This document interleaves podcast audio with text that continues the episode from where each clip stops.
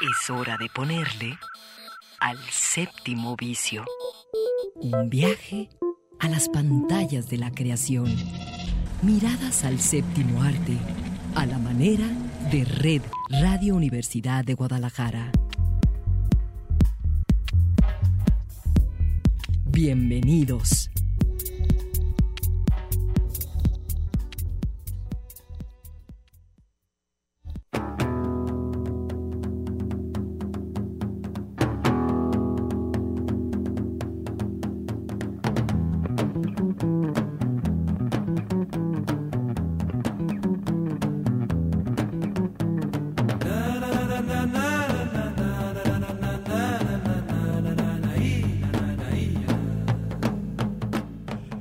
En vivo desde Radio Universidad de Guadalajara lo saluda Eduardo Quijano.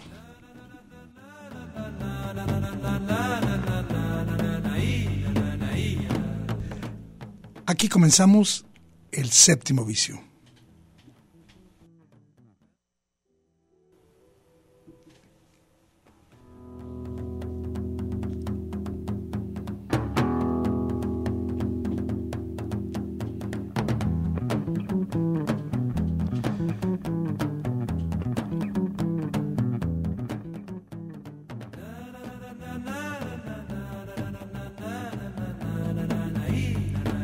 Bueno, pues eh, vamos a comenzar como todos los sábados saludando antes que nada toda la banda que nos sigue en eh, pues nuestra frecuencia 104.3 a través de los podcasts y por supuesto en las redes sociales, en Facebook, en Twitter y por supuesto también en Instagram que pues nos han hecho llegar un montón de cosillas que luego ya iremos desgranando. Fíjense que eh, ocurrió a final de la semana pasada, del, a principios de esta semana, la, la muerte de uno de los grandes cineastas del siglo XX y creo que también de buena parte de este siglo XXI, porque alcanzó a filmar en este siglo XXI.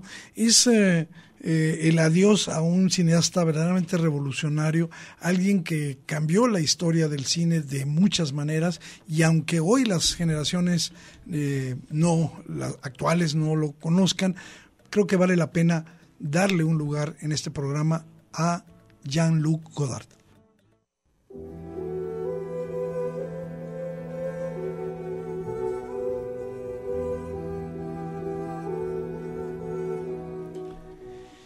Creo que ningún otro cineasta hizo tanto por convertir al cine, eh, al cine en el arte de la, de la juventud. Nadie lo hizo como, como Jean-Luc Godard, eh, acercar este arte a los jóvenes. Él había nacido en 1930 eh, y murió justamente antes de cumplir los 92 años. El, dije el lunes, no, murió el martes, el martes 13 en su casa de Gol en Suiza. Ahí vivía en un pequeño poblado suiza y él eh, decidió morir por suicidio asistido. En Suiza está permitido, es legal y así tomó la decisión. No tenía ninguna enfermedad terminal, que es, fue una decisión porque había dicho su vida había concluido. Y bueno, eh, ¿qué es lo que uno puede decir de este hombre? Bueno, las películas de Jean-Luc Godard en los años 60 me parece, y sigo con esta idea, que inspiraron a los jóvenes a hacer películas que emularan ese espíritu eh, que permeaba de las películas, un espíritu que casi era como pónganse a hacer cine como otros se ponían a, hacer música con una banda de, rock. Eh, sus películas abordaron prácticamente todos los géneros, thrillers, políticos, comedias musicales, melodramas románticos, ciencia ficción y a menudo hizo más de una película por año. Eh, creo que la, manera como las producía eh, las, sus películas Godard eh, hablaban de la velocidad de su, de su pensamiento y decía que tomaba los géneros, géneros que nos parecían familiares, comedias románticas, en unas especies de confesiones íntimas, de, formas cinematográficas que eran ya como laboratorios muy, muy salvajes de lo que podía de lo que se podía cambiar a nivel estético, a nivel de provocación sensorial con las imágenes. Eh, Godard eh, era hijo de, unos burgueses, de un médico y de una asistente médica, em, descendiente de su mamá de una importante familia de banqueros.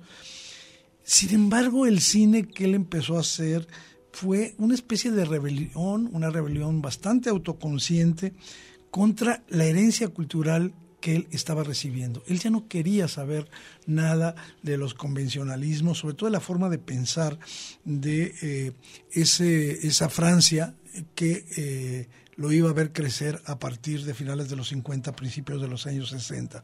Él quería eh, tener un lugar en una cultura propia, tenía una pasión absolutamente autodidacta por el cine, veía todo lo que se le atravesaba y encontró un estilo que era verdaderamente nuevo. Introdujo eh, su mundo intelectual, su pensamiento, sus ideas en las películas, en las historias que hacía. Lo hacía de una manera a veces un poco abigarrada, eh, colocando un montón de citas, de, referencias al estilo de, de, un collage y utilizaba a personas de su vida, de su vida cotidiana como, como actores, como estrellas. Trabajaba siempre con mucha rapidez, eh, teniendo los acontecimientos del, día, eh, incluso cuando dejaban de ser actuales, él los, los tomaba. Él hizo de este cine de, de, primera mano, del cine personal e independiente, un ideal accesible, posible.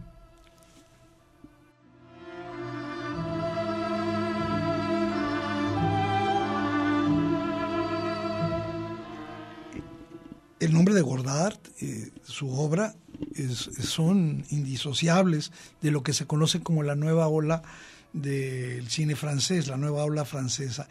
que eran? Un grupo de cineastas, un grupo relativamente pequeño, que se habían iniciado como críticos en los años 50, especialmente en una revista que ellos habían fundado, Cahiers du Cinéma, Los Cuadernos del Cine, eh, se fundó en 1951, y ellos, en lugar de una escuela de cine que ya se habían abierto en Francia en aquel momento, estudiaban viendo películas, se juntaban, las criticaban y, así aprendieron. Eh, obviamente las que, las que podían iban las nuevas a las proyecciones de prensa, las clásicas ahí en la Cinemateca en París y en otros cineclubs.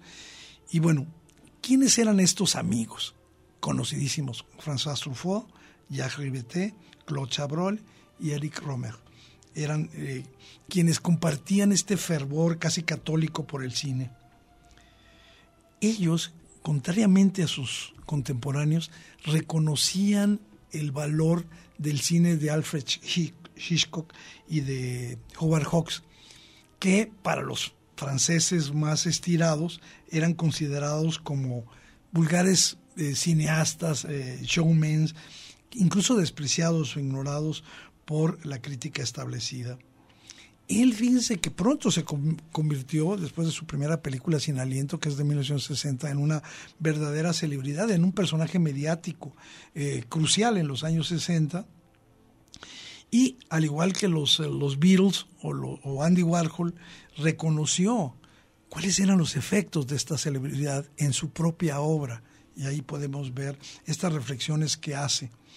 A los 21 años, eh, Godard publicó un tratado teórico sobre el cine que se llama Defensa e Ilustración de la Construcción Clásica, que es básicamente un manifiesto de la libertad artística rigurosamente razonada. Escribió,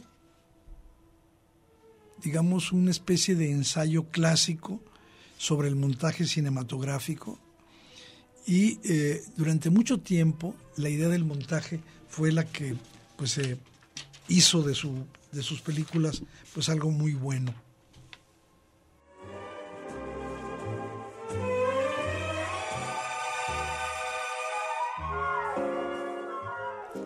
La muerte de Godard es la ausencia de uno de los eh, más poderosos, imaginativos, eh, creadores cinematográficos de todos los tiempos.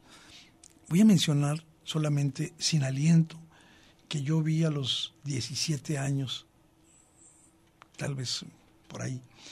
Y esa película me, me transformó y me hizo tener esa certeza de que mi vida iba a tener algo que ver con el cine. Así de tremendo era lo que estábamos viendo. La historia de Sin Aliento a partir de un, de un tratamiento del guion por François Truffaut. Es la historia de una joven estadounidense en París, interpretada por la bellísima estrella Jan Siever, y su aventura con un fugitivo, un tipo duro, sexy, interpretado por Jean-Paul Belmondo. Ahí, en esa película, Godard rompió todas las reglas para hacer cine y, sin embargo, hizo una película inspirada, inolvidable. Efectivamente, los años 60 fueron su periodo glorioso, donde hizo películas como Banda Aparte, dos o tres cosas acerca de ella, eh, Una mujer casada, que justamente es mi película favorita. Una película que yo llamaría una obra maestra, madura, accesible, comparable a Cleo de 5 a 7 de Anés Bardá, y nos habla de la historia de Charlotte, una joven casada que tiene un romance ahí con un, con un actor. La película es intensamente erótica, se puede encontrar por ahí. Por cierto, y con eso nos vamos a ir a un corte recordando a Godard, eh, decir que en la plataforma eh, Movie se está ofreciendo en estos días la película masculino-femenino, que es un retrato muy bueno de los años 60, la verdad se la recomiendo mucho, para hablar de este hombre que incluso hasta el final de sus días seguía filmando, seguía siendo un hombre joven a los 91 años, seguía creando ideas que convertía en imágenes como sus películas mm, últimas, Adiós al lenguaje, el libro de las imágenes. Bueno, sea este un recuerdo a uno de los grandes cineastas y sobre todo de todos los tiempos, Jean-Luc Godard, y sobre todo una invitación a conocer su obra, a ver sus películas. Vámonos a nuestro primer corte escuchando esta canción que está justamente en masculino femenino.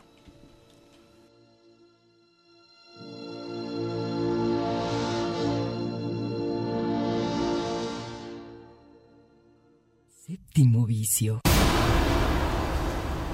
Un viaje a las pantallas de la creación.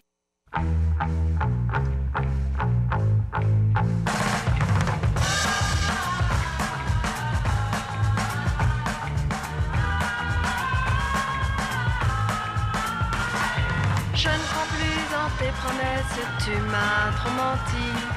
Tu connaissais mon adresse, tu ne m'as pas écrit. Tu m'as fait trop de peine. El séptimo vicio. Nuestro alfabeto de imágenes para entender el cine. Regresamos.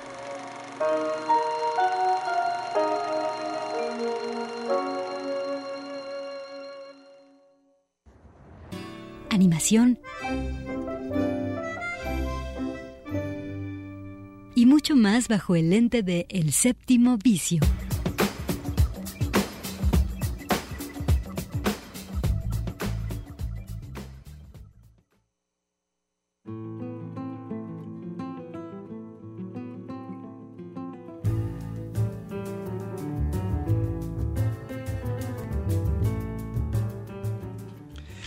Un momento regresamos eh, a hablar de Jean-Luc Godard y aquí en el séptimo vicio no podemos dejar pasar que desde el principio la obra de Godard fue una obra comprometida políticamente. Él era un hombre de izquierdas eh, que eh, incluso abandonó la carrera cinematográfica para dedicarse al activismo político. Su segundo largometraje, precisamente, El pequeño soldado de 1960, eh, habla sobre las batallas de espionaje en medio de la guerra de Argelia y, era tan, tan brutalmente cínico que eh, esa película fue prohibida en Francia. Incluso cuando él ya había abandonado la ortodoxia marxista maoísta, eh, su obra de finales de los años 60 y principios de los años 70 nunca dejó de lado la política. Su Rey, Lear de 1987 tiene su origen justamente en la catástrofe de Chernóbil. Su película de 1996, eh, para siempre Mozart dramatiza la guerra civil en la antigua Yugoslavia. Y justamente su largometraje de 2010 se llama Un film socialista. Godard, de una manera u otra, siempre volvía a su antimilitarismo, a su antiimperialismo, a la culpa y a la vergüenza francesas por haber participado en la guerra, a la horrible sombra que dejó en Europa y en el mundo la sombra de los campos de exterminio y por supuesto la guerra que él vivió más de cerca, la guerra de Vietnam. Ese tema que en los años 60 fue clave para que Godard se adentrara en esa especie de espesura conceptual del maoísmo. En fin, Godard nunca dejó de ser un hombre de su época, un cineasta, decía, único, joven, que en todo lo que hacía, en todas sus películas, decía incluso las, las últimas sobre todo, dejaba su pensamiento.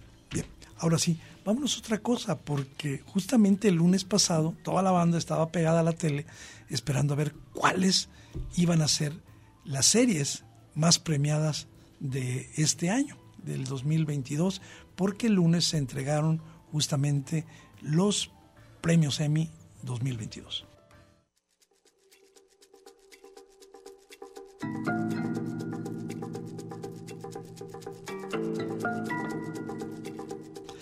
Bueno, pues eh, yo creo que lo que toca más que hacer un recuento de, pues, de quiénes ganaron, sí, sí, vamos, vamos a decir que algunas de las que ganaron lo merecían sobradamente. Por supuesto, quiero empezar con una que aquí lo dijimos desde que la vimos y es eh, The White Lotus, eh, que pues yo le pondría como la etiqueta The White Lotus la sorpresa del año.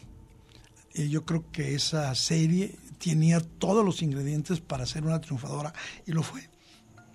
Un guion increíble, la dirección estupenda y sobre todo un reparto de, lujo particularmente inspirado en un par de episodios que le sirvió a, The White Lotus para recibir 20 nominaciones a los Emmy y pues salió con 10. Se llevó la mitad de las nominaciones.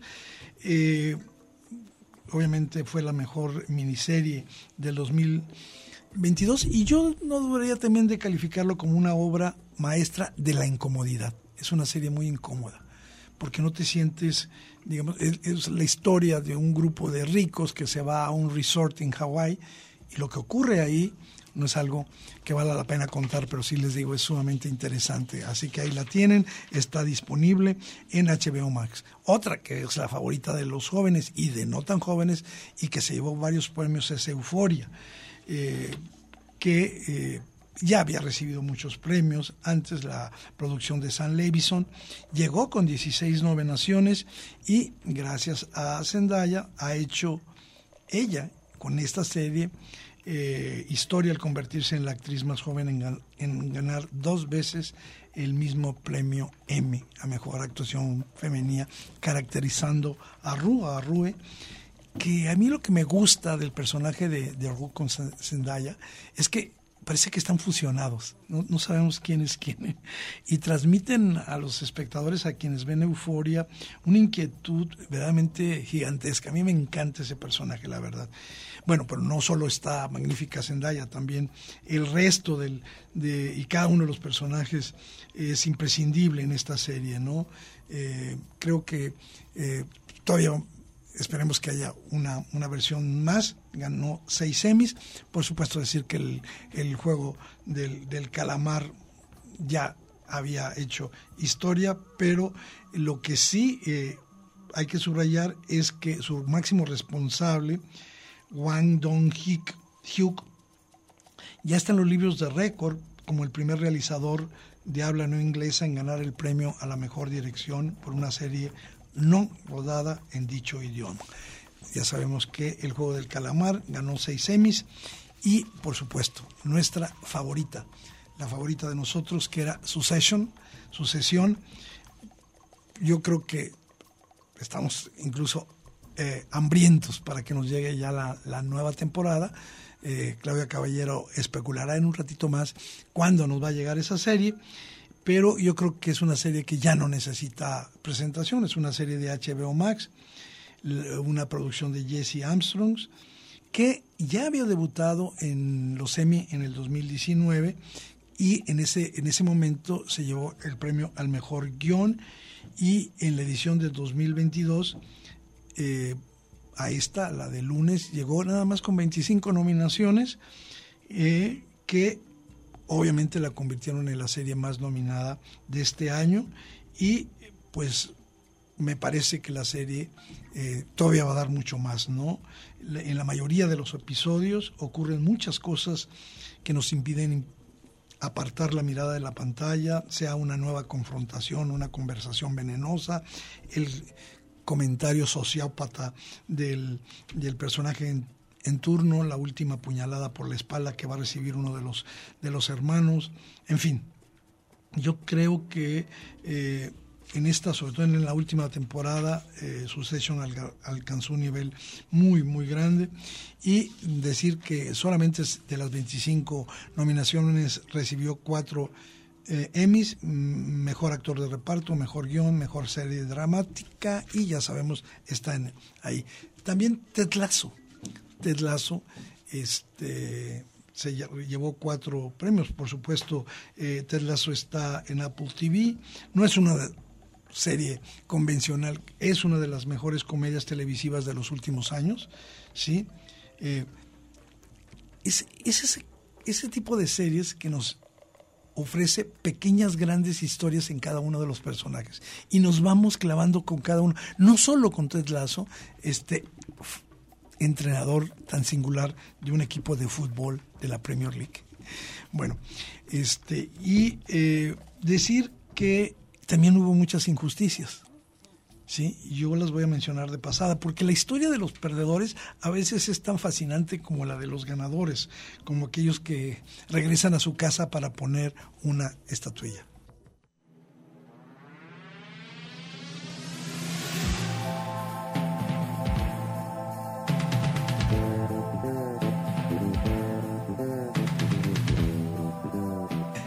¿Y quiénes son los, eh, a quiénes eh, los trató mal eh, la academia que, de la televisión que entrega los premios Emmy? Pues a un abogado, a un asesino, a un oficinista y a un grupo de podcasters que se reúnen en un bar para quejarse sobre cómo una vez más no terminaron ganando un premio Emmy. El primero, por supuesto, es Barry. Barry, que es una serie de humor negro, y la tenía muy complicada eh, compitiendo contra Ted Lasso, que se llevó pues varios premios importantes. Sin embargo, pues llegaba con muchas nominaciones, con 14, y pues la verdad salió con las manos vacías. Ahí hay un ejemplo. Otra de mis series favoritas, Only Murders in the Building, eh, Solo Asesinos en el Edificio, esta serie de Star Plus, formidable, de veras. Dense la oportunidad, véanla. Y bueno, tenía 17 nominaciones. Y la verdad, solo se llevó en tres categorías. Me parece que merecía muchísimo más. Puede haber más asesinatos en el edificio y seguramente lo tendremos en la siguiente temporada. Y creo yo que es una de las series que va a pasar a la historia. Quizás el, digamos, el olvido, la injusticia, el perdedor más grande se debe a la serie Better Call Saul, que tiene que ver con que en la última temporada de esta, que para mí es la mejor temporada de, Better Call Saul, eh, pues no se le prestó la debida atención porque era una serie que ya se sentía vieja. Eh, y, sobre todo tratándose de la última temporada, eh, me parece que hizo menos ruido de lo que en realidad la serie merece. A eso me refiero con la injusticia. Eh, creo que eh, Bob Odenkirk, el actor principal, realmente casi muere, le dio un infarto cuando estaba filmando esta última temporada y entregó lo mejor de sí para cerrar este personaje y sin embargo, bueno, eh, vean el capítulo final y van a estar convencidos de que es una obra maestra, no solo la serie, cada uno de los episodios, sino la actuación de Odenkirk y sin embargo no recibió pues el premio que realmente merecía. Bueno, pues hay también eh, algunas otras eh, series como Severance, que está en Apple TV, es una serie de ciencia ficción, a mí me, atrapó, creo yo que, que, es una serie que se le debe haber prestado más, más atención y ya las hemos mencionado todas. Se nos escapaba comentar que en Star Plus hay una serie eh, por la cual uh, Michael Keaton recibió el premio al mejor actor y que eh, pues es la historia de una adicción, uh, dope sick, o sea, enfermo de adicción, dope sick. Y es una serie que cuenta como una compañía farmacéutica desencadenó la peor epidemia de drogas en la historia de los Estados Unidos.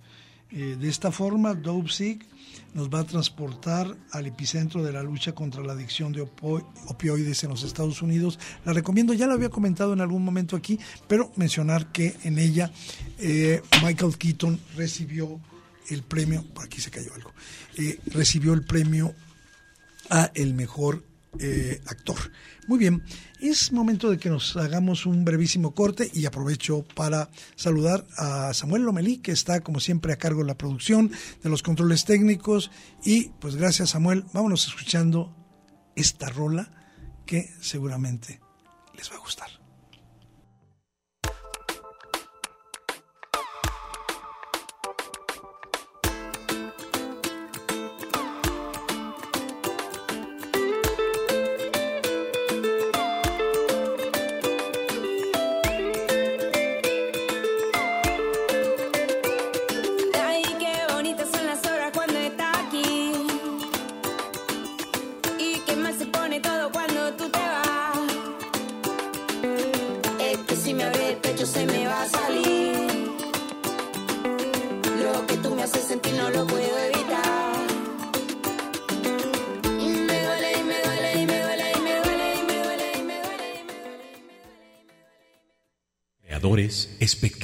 Críticos. Todos tienen su boleto para entrar a El Séptimo Vicio.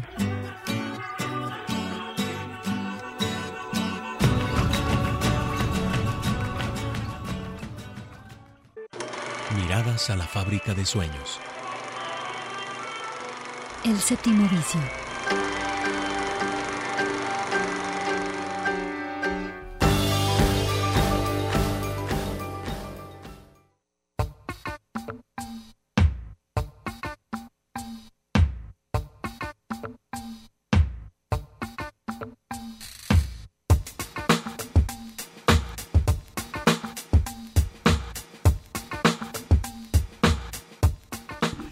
Regresamos al séptimo vicio y fíjense que hay muchas buenas películas en el cine, muchas de ellas hemos hablado, pero a la banda que le gusta el buen cine tiene que estar atentos a lo que está ofreciendo, lo que eh, pues se ha vuelto, digamos, un banquete de cine internacional y me refiero a los foros internacionales de la Cineteca Nacional. Estamos justamente en la edición número 41 de el Foro Internacional de la Cineteca.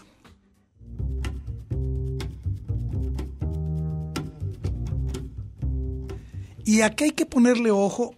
Por ejemplo, el día de hoy hay una película que me atrevo a recomendar y es una película que yo diría que eh, tomando el título es un documental sumamente interesante, se llama Un hombre y una cámara, así se llama la película, eh, la verdad, es una película que te puede, digamos, este mantener atento todo el tiempo porque, eh, digamos, nos trae a la memoria desde el título eh, El hombre de la cámara del cineasta soviético Siga Bertov, porque en esta película un director de cine, Guido Hendrix, pues es literalmente un hombre con una cámara de, cine que va a deambular por las calles de un poblado holandés que, no sabemos ni el nombre.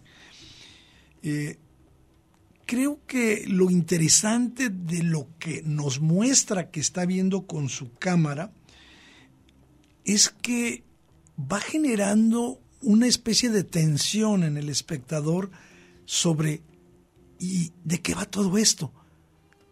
¿Qué nos está contando este individuo al acercarse a todas estas cosas? Digamos, lo voy a, exagerar. Este documental de un hombre y una cámara es como si un extraterrestre hubiera llegado al planeta y estuviera observando tranquilamente el entorno, la población, lo que hacen, pero de pronto dijera, bueno, ¿y, todo esto qué significa? Esa pregunta se va a hacer el espectador con lo que nos está mostrando un hombre y una cámara, pero no se desesperen. Muy pronto, quien vea la película va a saber a dónde lleva. No, los, no les digo cómo. Tiene la cualidad, esa cualidad casi irresistible de que el espectador, una vez que está enganchado, quiere saber qué, qué sigue y qué sigue y qué sigue, y eso lo hace muy, muy interesante. El hombre de la cámara, hoy a las 6 de la tarde aquí en la Cineteca del Festival Internacional de Cine de Guadalajara, el lugar donde se ve mejor el cine de la ciudad. También hay una, hay una este, película que, me interesa mucho eh, comentar y que tiene que ver con eh, Bolivia y se llama El Gran Movimiento, una película que va a mezclar realismo social, situaciones de mineros, movilizaciones, pero también con elementos de realismo mágico. Es una película que representa en muchos aspectos la, la, la vida del boliviano promedio, ¿no? Las realidades que tienen que enfrentar, sobre todo porque Bolivia no es un país del que recibamos muchas noticias. Entonces me parece que es la oportunidad de acercarnos a la vida de un país latinoamericano, en ese caso de, Bolivia, como lo muestra el gran movimiento. Una más, una película que esta recomiendo a todos aquellos que se interesen por la vida de la naturaleza, por los bosques. La película se llama Eami en la lengua de los ayoreo Totobiegosode, así se llama esta comunidad indígena del Chaco paraguayo, Eami tiene un doble significado, mundo y bosque, que podría decirse que es uno solo, porque para los indígenas el bosque es su mundo. Entonces, Eami quiere decir bosque y mundo. Y bueno, eh, esto, esta tribu, los ayoreos Totobiegosode, consiguieron en el 2018 que el gobierno paraguayo les concediera alrededor de 18 mil hectáreas.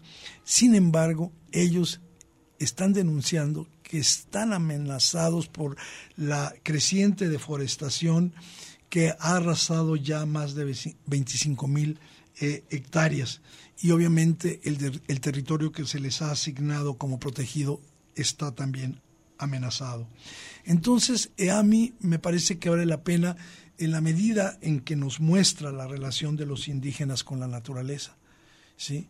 una relación de la que sabemos muy poco y creo yo que a mí nos lo hace ver de una manera, es una película hermosa y si se quiere, una experiencia bastante inmersiva que nos va a trasladar a otro mundo.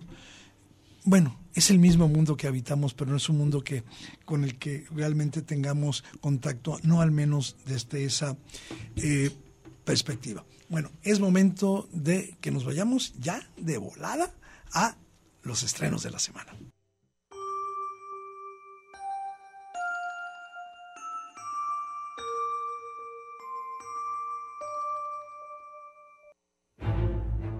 A ver, Samuel, ¿a ti te gustan las películas de terror?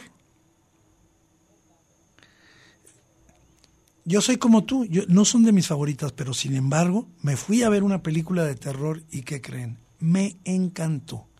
Es una película de esas películas de terror que uno dice, qué bueno que la vi. Y vaya que yo no soy un fan. ¿Cómo se llama la película? La película se llama Bárbaro, en el título original Barbarium. ¿De qué va? Rápidamente, sin dar muchos spoilers, en una noche de tormenta, una chica llega a un Airbnb donde ha reservado, ahí en un barrio muy fregado de Detroit, y aunque la casa modestona parece bonita, sucede que en esa casa de Airbnb ya fue rentado por otro individuo, Kit, eh, que la alquiló a través de otra plataforma y pues ya está instalado ahí. Pues ella, para no tener bronca, se siente así un poquito, pues imagínense, sola en la noche con un individuo que no conoce y decide, pues después de muchos remilos, quedarse ahí. Sin embargo, la relación que se va a entablar entre ellos va a ser una relación verdaderamente especial. Hay que decir que el actor de Kit está interpretado por el mismo que fue Pennywise en las películas de It. Entonces ya desde ahí el propio espectador se va a enganchar y va a empezar a hacer suposiciones. Ok, todo estaría muy bien, sin embargo, de pronto la película nos empieza a contar otra historia. Otra historia que va a tener que ver con lo que hemos estado viendo. Pero durante un buen rato no sabemos cómo. Y ahí nos engancha. Es la historia de un actor que pues, su vida se derrumba porque eh, una actriz lo acusa de acoso y se le cae todo su mundo a partir de eso. Y vamos a ver cómo va a tener relación con esta, con esta con esta historia que les estaba contando, con esta chica, con Kit eh, y con esa casa. Creo que Barbarian tiene todo lo que una buena película de terror debe de tener, incluso eh, que sientas ganas de gritar de pronto, esos momentos de, de brincos, también esos momentos en los cuales quieres que la película te siga llevando a esos eh, lugares amenazantes y cada vez más misteriosos a las que nos llevan las buenas películas de terror. Bueno, todo esto lo tiene Bárbaro, película que se ha estrenado y que recomendamos muchísimo. David?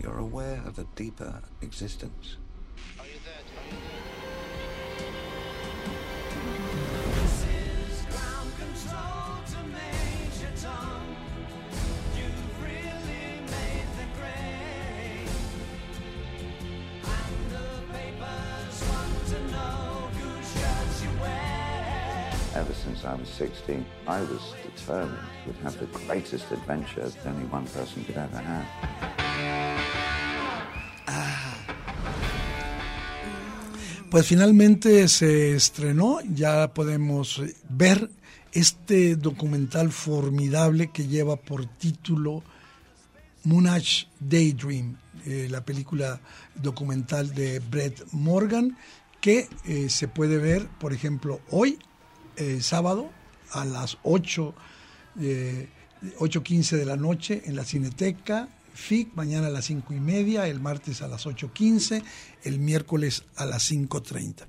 Si te gusta David Bowie, es un imperdible. Y si no te gusta, es una experiencia única, porque vas a conocer muchísimas cosas que no solo que no sabías, que no las puedes ver de otra manera que eh, como lo presenta este documental verdaderamente formidable. Empiezo diciendo que es un homenaje tremendamente creativo a todo el legado de David Bowie, por supuesto como cantante, pero también como personaje. Eh, porque él durante cuatro décadas y media fue un creador. Bueno, todo eso está recuperado. Hay que decir que Brett Morgan, su director, es muy conocido en el mundo de los documentales, sobre todo porque hizo Kurt, eh, Cobain eh, Montage of Heck en 2015, que se considera la mejor película que se ha hecho sobre eh, Kurt Cobain el, documental mm, se olvida de, ser, digamos, de llevar una cronología.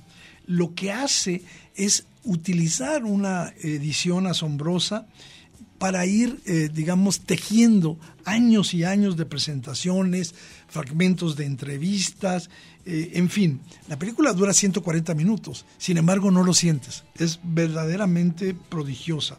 Hay que decir que Morgan, cuando estaba haciendo el, documental, también sufrió un infarto y el asunto de la enfermedad y el dolor y la fragilidad humana van a estar por ahí en este documental. Es un remolino calidoscópico que utiliza eh, todos los recursos a su alcance para tenernos capturados. Se incluyen, por supuesto, más de 45 canciones de, de Bowie en la película, algunas eh, que comienzan desde el principio, otras las agarramos empezadas, en fin.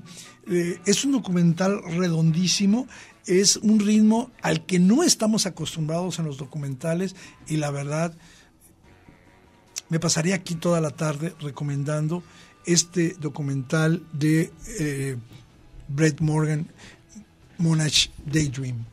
Ahí está, sobre todo, dejemos que otra vez David Bowie nos hipnotice. Nos vamos a nuestro último corte, justamente escuchando a Bowie.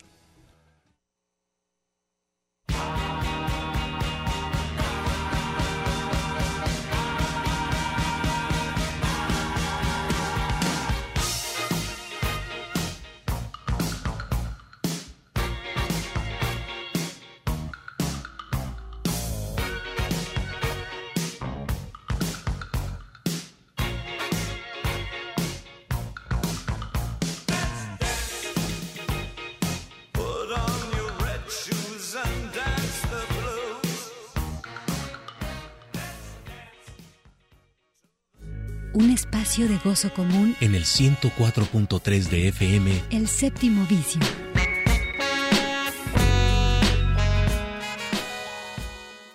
El séptimo vicio. cine en permanente construcción.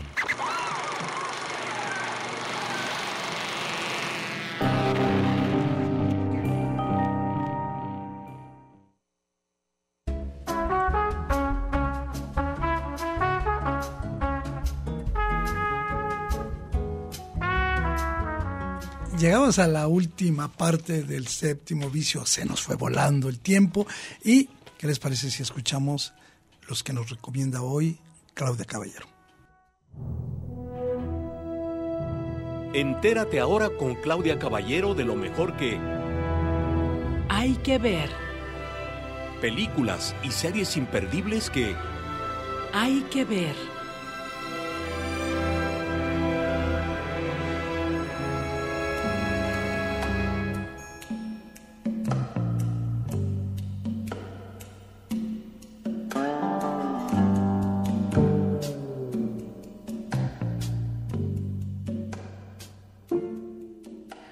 Tardes, amigas y amigos del Séptimo Vicio. Eduardo Quijano, pues sí, emocionada estoy porque tú sabes cuánto me gusta esta serie de drama Sucesión que vemos en HBO y que, bueno, hemos estado siguiendo toda su historia de 13 Emmys, 48 nominaciones ya. No one's on my side in this. I need you to protect me. Y que ahora, bueno, pues esta serie producida por Will Ferrell y Adam McKay, que obtuvo la mayor cantidad de nominaciones y que se alza como ganadora del Emmy 2022 a la mejor serie de drama, pues nos deja también expectantes con cuándo vamos a tener la próxima temporada. Ahorita tenemos tres temporadas, ya va a ser un año del estreno de esta más reciente, la número tres, pero pues estamos buscando cuándo va a ser la fecha de estreno. Seguro la van a revelar muy pronto y aquí en el séptimo vicio ustedes y nosotros vamos a saber. Estoy segura que como referencia en el tiempo que pasó entre la primera y la segunda, que fueron 12 meses, desde el final de una hasta el comienzo de la siguiente, pues va a regresar con nuevos episodios probablemente en diciembre del 2022 o ya si nos hacen esperar un poquito más, si juegan con nuestros sentimientos será para el 2023, pero ya falta muy poco. Así que si no la has visto es una buena oportunidad para que te pongas al día con este drama Sucesión en HBO.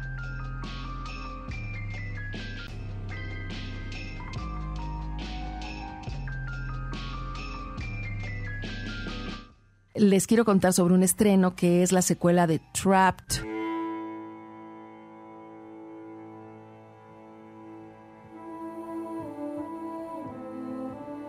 Una serie que causó furor hace unos años, muy famosa la serie islandesa, cautivando a miles con este crimen o bueno, esta serie de crímenes que se muestran. Esta temporada tiene seis capítulos y es la secuela de Atrapados. Es uh, Andri y Hinrika que investigan un nuevo crimen vinculado a una desaparición que se dio en 2013. Es interesante si es que no has visto los primeros capítulos antes de ver esta secuela sería una recomendación que vayas por Trapped primero y que entonces ya te enganches totalmente con esta serie que es Entrapped o Atrapados en Netflix.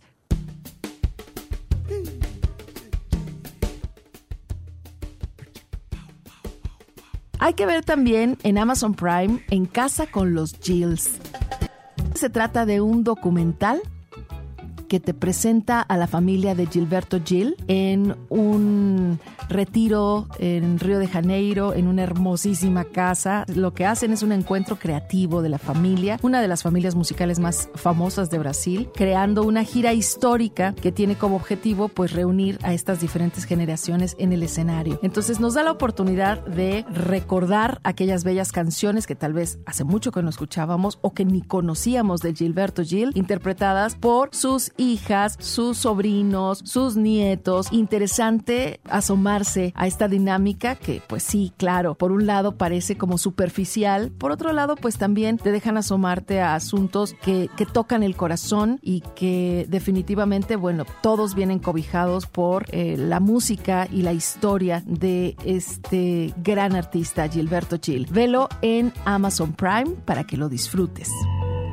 Y por último, es interesante y a mí me causa muchísima curiosidad porque me gusta mucho el trabajo de Sofía Coppola para que tú también le puedas seguir la pista muy pronto, aunque no tenemos todavía la fecha, se estrenará una película sobre la vida de Priscilla Presley, dirigida por Sofía Coppola, en la que ya se está rodando, ya hay elenco, ya hay distribuidora confirmada. Está basada en el libro de memorias Elvis y yo, que escribió la propia Priscilla y que publicó en 1985 y llegará pues este exitoso estreno de Elvis, que ya lo comentamos en estas semanas de Baz Luhrmann y que bueno, lo que se sabe de la película sobre Priscilla Presley que dirige Sofía Coppola es que adaptó este guion a partir del libro y que bueno, en el libro en las páginas la biógrafa que es Sandra Harmon detalla esa turbulenta relación que tuvo con Elvis. Vamos a ver en la pantalla a un Jacob Elordi que fue un éxito como actor en Euforia y que será el intérprete de Elvis y Kaylee Spaney, que es conocida por su trabajo en Titanes del Pacífico, La Insurrección. Entonces ellos serán los estelares. Ya estaremos comentándote todos los detalles que sepamos aquí en el séptimo vicio de esta película basada en la vida de Priscilla Presley que llevará por título Priscilla, dirigida por Sofía Coppola. Hasta el próximo sábado, así me despido. Yo soy Claudia Caballero y esto es lo que hay que ver en el séptimo vicio. Buenas tardes.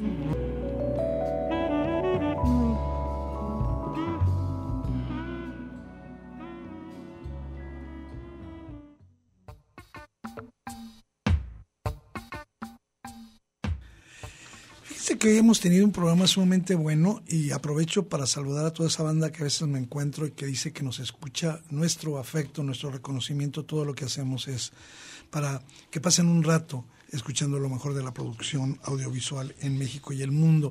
Hoy hemos hablado nada menos que del cineasta fallecido el martes, Jean-Luc Godard, este hombre que nos miraba a los seres humanos como, como si nos viera desde un telescopio, eh, de lejos, quizás desde otro planeta donde él estaba y donde logró vernos y reflejar algo de nuestra humanidad. Hizo cosas verdaderamente desafiantes acérquense a sus películas, ese es el único comentario. También eh, hablamos de lo que ocurrió en eh, los premios Emmy 2022, donde por supuesto The White Lotus, Succession, El Juego del Calamar, pues obtuvieron euforia, obtuvieron muchísimos galardones, pero también hubo injusticias como eh, Better Call Saul, como por supuesto eh, solo muertes en, muertos en el edificio, Barry, que no merecieron a juicio de los que entregaron los premios mayores reconocimientos. también los invitamos a que se acercaran a este foro eh, el número 41 del Foro Internacional de la Cineteca, donde se están exhibiendo muy buenas películas. Estas las podemos ver tanto en el Cineforo de la Universidad de Guadalajara como en la Cineteca FIC. Recomendamos ahí un par de de películas documentales, entre ellos Un hombre y una cámara, EAMI, eh, por supuesto también el gran movimiento de la película eh, colombiana y en los estrenos de la semana dos buenos estrenos. Uno, Bárbaro, una película de terror, de veras, para frotarse las manos, para sentir temblorcitos y por supuesto, la película imperdible, un documental extraordinario, me refiero a Monash Daydream, que ya lo podemos ver en la Cineteca FIC hoy a las 8.15. La verdad, dense esa oportunidad de vivir una experiencia única, inoptizándonos de nuevo con David Bowie. Eduardo Quijano les da las gracias a todos y los invita a escuchar esta voz de verdad para sentirse bien este sábado. Hasta pronto. Después de todo el tiempo que pasó, la herida va por dentro y no cerró.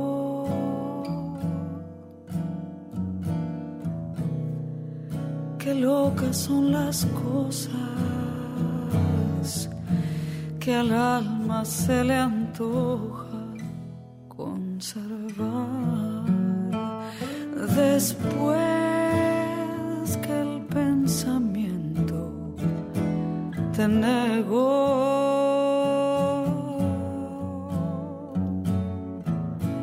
Después que hizo silencio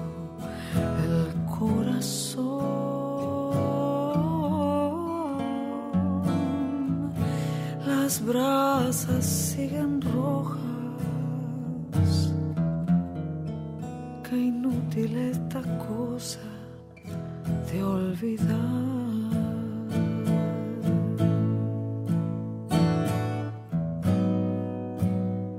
Te vi en un sueño otra vez ayer, te debo confesar,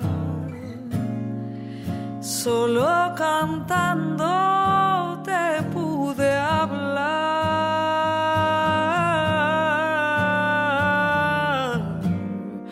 Good morning, honey. Here we go again. Después de tanto tiempo, después de tanto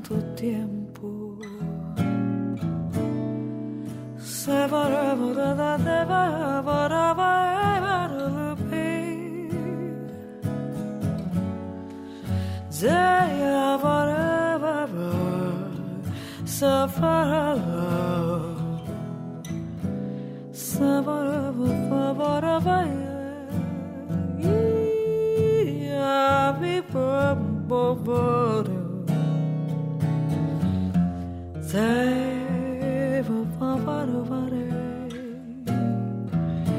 Después de todo el viento que sopló.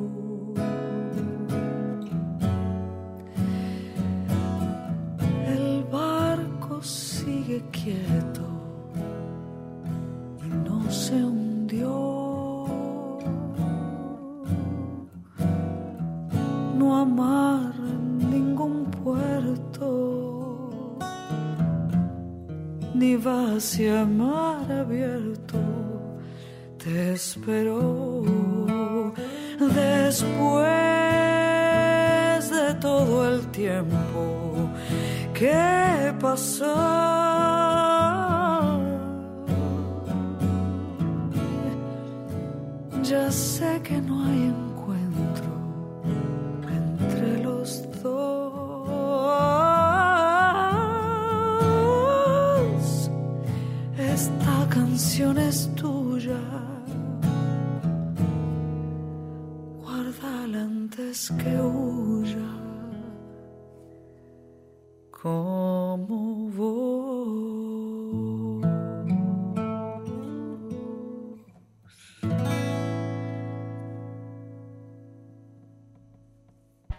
séptimo vicio. La cultura del cine en imágenes sonoras. Un viaje a las pantallas de la creación. Escúchanos todos los sábados desde las 3 de la tarde. Hasta la próxima.